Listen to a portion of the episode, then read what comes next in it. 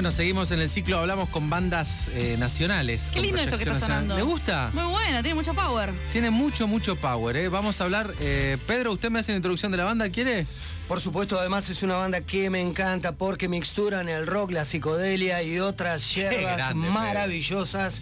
Y además, eh, al menos en su formación integral, le diría que era una banda casi, casi enteramente patagónica. Unos muchachos de. Comodoro Rivadavia y uno de ellos oriundo de la ciudad de Río Grande, de esta provincia de Tierra del Fuego, afincados en La Plata ya hace algún tiempo y con una linda proyección nacional. Estamos hablando de nada más y nada menos que una de las mejores bandas que ha dado este siglo XXI, ¡Esa! la Patrulla Espacial. Y para charlar un poquito de esto, estamos en comunicación telefónica, si mal no entendí yo, con el señor Lucas Bortiri, voz y guitarra de la banda. Hola Lucas, Hola, ¿qué tal? ¿Cómo andan? ¿cómo estás? ¿Todo bien? Bien. Podemos bien, decir bien. entonces que hay fueguinos en todas partes.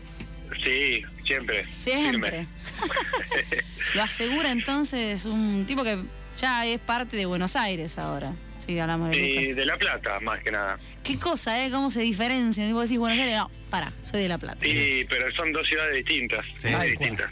Algo, yo nací en La Plata y en Córdoba me decían, ¿dónde naciste en La Plata? Ah, sos porteño. No, No. soy de La Plata. No, no, Tiene no, no, puerto, es una ciudad portuaria, Pero no, pero no soy porteño. Bien ahí. Eh, Lucas, Lucas. ¿vos sos de Río Grande? No. Yo soy de Río Grande, sí. Sí, ¿En serio? señor. Lo te- creo que lo tengo Grande visto en algún momento. Y adoptado por la ciudad de La Plata. ¿Ya hace más de 10 años que estás radicado ahí en La Plata? Sí, sí, sí, sí.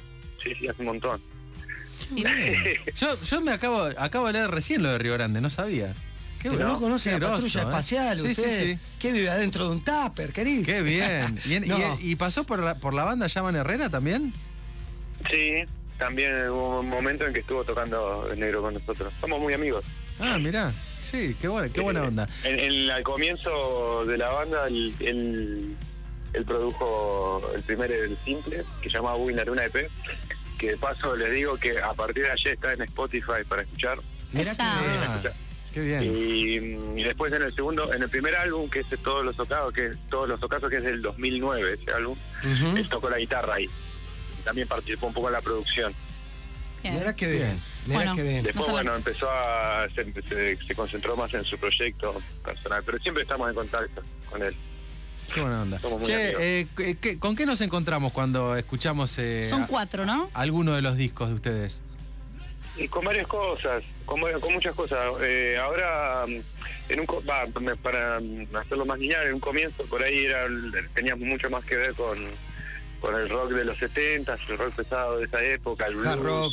la psicodelia, el hard rock. Eh, eso fue todo un momento nuestro. Eh, y ahora el sobredosis, el último disco, es como que tomamos varias cosas de lo que estábamos haciendo, pero lo de alguna manera como que lo actualizamos un poco a, a, a- a cos- a cosas que estamos escuchando ahora eh, o, que, o cosas que siempre escuchamos que por ahí en ese momento no las podíamos volcar del todo en la música. Pero ahora sí tiene mucho más que ver con, por ahí con el hard rock o, o con alguna cuestión así media de, de- la música de negro, del soul. Pasó de ser algo más blusero a algo más soulero y de un rock medio setentoso a una cosa más rockera. Qué, qué- qué interesante suena, ¿no? Sí, sí. Muy interesante. Y, y la tapa del disco Sobredosis es, es impresionante. Es como si hubieran juntado en una misma habitación a los Iron Maiden con Daft Punk y sale Sobredosis de la patrulla espacial, ¿puede ser? Sí, sí, sí, bueno, sí, es, es algo de eso ahí. Fuimos buscando la- un poco a, a la, a la tapa esa, la fuimos buscando durante todo el año hasta que haciendo pruebas en distintas locaciones, de distintas maneras, fotos que fueron quedando para, para otros propósitos. Y en un momento apareció esa locación que es enfrente de la usina de las artes, en Buenos Aires, y nada, fue como dijimos, este es el lugar, este es el lugar de la tapa del disco. Cerró por todos lados, por la- los colores que tiene, la- la estética, eh, como que hay una especie de, de- hay, hay como una historia, como un argumento medio así distópico y apocalíptico que, anda mm, atravesando todo lo que es el disco. y el imaginario de la banda y, esa etapa justo entraba perfecto en, en toda esa historia. Así que nada, la adoptamos. Es una obra que se llama Notas de Luz, que está debajo de la autopista. Enfrente de la Oficina de las Artes son unas tiras de luces que responden audiorítmicamente a, a impulsos de, de sonidos, Ah, entonces no tienen ritmo. Más que interesante. Yo no lo había Bueno. visto. Sí. Che, muy. Estuvo, estuvo bueno porque tuvimos que tuvimos que estuvimos toda una tarde haciendo la, la foto y había que buscar como es aleatoria la- el- las luces El momento había que exacto. buscar el momento exacto en que más o menos estemos nosotros más o menos presentables Y las luces. estén las luces bien y demás Y así la que luz y todo. Che, muy lindo el video. Me gustó mucho el video de sobredosis. Qué bueno bueno gracias che Este, gracias gracias Muy lindo, eh, lo estuve mirando hoy, la verdad, eh, bárbaro les quedó. sí está ¿Por bueno. qué sobredosis el disco? ¿Por qué Sobredosis. le pusieron así? Eh, en principio, sí, sobre eso fue como un, es como una palabra, un concepto que resume todo lo que lo que nos llevó un poco a sacar adelante este disco, en el sentido de que nos cebamos bastante con el laburo del estudio y con la composición eh, y lo llevamos al extremo del detalle a todo lo que podíamos hacer. Queríamos queríamos llegar llevar a nuestra música a, a este a este nivel de, de puntillismo, de detalle. Y realmente fue como una especie de sobredosis de laburo para bien que, eh, que nada que nos enriqueció de esa manera. Y eh, entre todos los nombres que, que, que estábamos buscando en su momento fue el que más más fuerte sonaba, el que mejor sonaba, el que más impacto tenía para nosotros y que al mismo tiempo representaba eh, lo que fue el proceso de, de, hacer el disco. Y, y creo yo humildemente, y esto me corregirás vos, Lucas, también, tiene que ver un poco con- con el concepto del disco desde, desde las líricas. Recién hablabas de lo distópico, de lo apocalíptico, pero también de, de- de- de un mundo sobrecargado de información, de comunicación, de, eh, materia, de, de consumo de cosas, de, alienación por la velocidad, el vértigo de, de esta vida posmoderna. ¿Hay un poco de eso también en, en la Sí. referencia a la sobredosis? Sí, sí, sí, sí, sí, de una, de una que sí, porque es imposible ahora que no que no lo haya, no se puede escapar de, de esa forma, de esa forma de vivir, está difícil. Pero bueno, sí, sí, es, un poco viene más del por el lado de, de- de- de- de lo artístico y de lo puntualmente que hicimos en el laburo, pero también se conecta con todo lo, el universo ese que te contaba de, de la cuestión apocalíptica y distópica y con el estilo de vida de, de la ciudad, Lucas. ciudad hoy, en- hoy por hoy. La urbanidad como algo tóxico. Claro, sí, sí, algo de eso, algo de eso hay en todo lo, en todo lo que, que- que fuimos elaborando. Bueno, bastantes discos. a ver, son una banda Entre muy prolífera discos. ¿eh? en cuanto a discos. Sí. Tenemos, sí, en realidad tenemos tres álbumes, que es Todos los Ocasos, eh, después el segundo que es La Patrulla Espacial y este Sobredosis. Y entre medio hay un montón de simples y, y trabajos más cortos, ¿viste? Eh, Hay EPs, el primer, el primer eh, EP es El Buggy y la Luna, después... Buggy eh, del humo. Buggy del Humo también, que es un adelanto de Todos los Ocasos. Hechizos de amor. Eh, Hechizo de Amor, que es un simple doble que hicimos, un, un, un- sí, un simple de dos canciones co- que hicimos con los, en colaboración con los muchachos de Poseidótica, otra banda de acá. Eh, después estuvo Sobredosis, que fue como un adelanto, de, y El Resplandor. Y bueno, y después ahora el álbum Sobredosis. Y hay un montón de cosas. Bueno, excel- excelente que es. Digamos, eh, esto de tener también singles habla de, de por ahí de un clásico, de lo clásicos que son ustedes, ¿no? No es, no es muy común últimamente ver que saquen singles, si bien es algo habitual, pero por ahí, hoy por hoy, si saco un tema y le quiero dar rosca, es directamente se va a Spotify, por ejemplo, ni me gasto en hacer por ahí un, disco. Eh, los están Claro. escuchando en Spotify también. Sí. en Sí, sí, sí. Sí, sí, lo, lo estamos migrando igual a Spotify, está todo ahí. Así que, Spotify y las, las, las cuestiones las, las ediciones físicas también nos gusta trabajarlas dentro de, lo- lo de las posibilidades, ¿viste? Porque la realidad es que por ahí hoy por hoy no se venden tanto, pero sin embargo nosotros igual nos gusta tener el, el- el material ahí disponible para para Palpable. siempre hay gente siempre hay junto- hay gente del público que, que lo quiere viste última Claro. buscar la manera de hacer tiradas más chicas o algo pero tenerlo en lo posible Sí, están los coleccionistas siempre. ¿Cómo- siempre siempre siempre están Che, ¿a Río Grande volvés? sí sí sí sí siempre vuelvo a Río Grande siempre Y- volveré ¿Y qué onda? ¿Vienen con la patrulla o no vienen? ¿Cómo hacen? no, no- no hemos logrado cruzar eh, el estrecho todavía ¿Viste? Qué Hoy. ¿quién, quién es que toca hoy acá en Río Grande? Allá en Río Grande, perdón. Hoy toca Rombay, chiqui. Rombay viene, Para che. vos, ¿eh? In your Ahí face. va. Qué lindo. No, no, no, no hemos logrado. Es, es toda una cuestión de costos, ¿viste? Ah. Que- Sí, obvio. Que no se da la. Eh, es muy loco porque una, un pasaje. A veces hay pasaje a Ushuaia o un pasaje 2.800. A, a, a Río Grande a veces te cuesta lo mismo que un pasaje, no sé, a Brasil. Sí. Sí, sí, sí. Eh, Las veces que lo, lo, lo propusimos siempre nunca nos, nos terminaba de cerrar esa cuestión, ¿viste? Y, y no encontramos tampoco algún productor de, de, de la isla que, que nos dé una mano en ese sentido. Siempre vamos, siempre cómo? vamos para el sur y llegamos a Comodoro, a Caleta, Pico Truncado, Claro. eh, a, a Gallegos también hemos ido, pero no, no hemos logrado todavía eh, llegar a la isla. Es, es como una especie de, de sueño que tenemos, pero que ya se va a dar. Qué loco. Qué loco lo que contás, Lucas. Ojalá te esté escuchando alguien este grupo. Nosotros podamos, podamos traccionar desde la radio también para que eso se dé y seguramente aparte vos te, te vinculás con otros patagónicos que muchos Sí.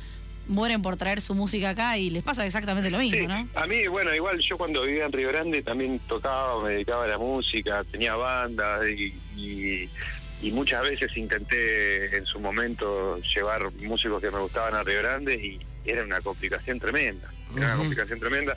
En un momento llevamos a un Munkid, me acuerdo, eh, en un momento eh, hicimos una movida con cuando en Ushuaia existía el Centro Cultural más fuerte, Sí. Ah. no sé si se acuerdan, hace Sí. un montón, pero un montón, montón de años atrás. Eh, hicimos una movida con Bulldog, con Recuerdo, no sé. Em, eh, pero me acuerdo que las complicaciones eran bastantes, y más si es una apuesta a algo que no sabes cuánto público puede llevar, viste, todas esas cuestiones. Sí, sí, ni, Eh, ni hablar. Es como que hay que generarlo todavía. Inclusive ahora que sé que en Río Grande cerró Mostaza, que Sí. era que estaban tocando. Sí, sí. Este Y año, ahora hace no sé- poquito. No sé, no sé en qué otros lugares se puede llegar a tocar. Entonces, En Ushuaia hay muchos más, ¿eh? Te digo, que en Río Grande. Así que Sí. ahora, ¿eh? Ahora. Ahora, sí, sí, sí. Ahora. Se convirtió Bueno, no, en nada, otro pero polo. la verdad que estaría buenísimo poder ir. Y bueno. Siempre tenemos ganas.